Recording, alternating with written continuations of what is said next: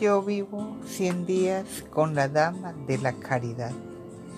Ella fue luz en las calles oscuras de Medellín.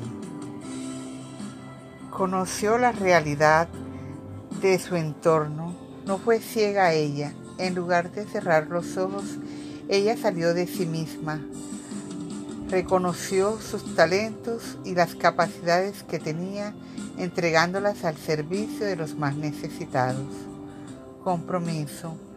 Orando por las realidades que hay a mi alrededor, seré instrumento de Dios con mis palabras, gestos y acciones.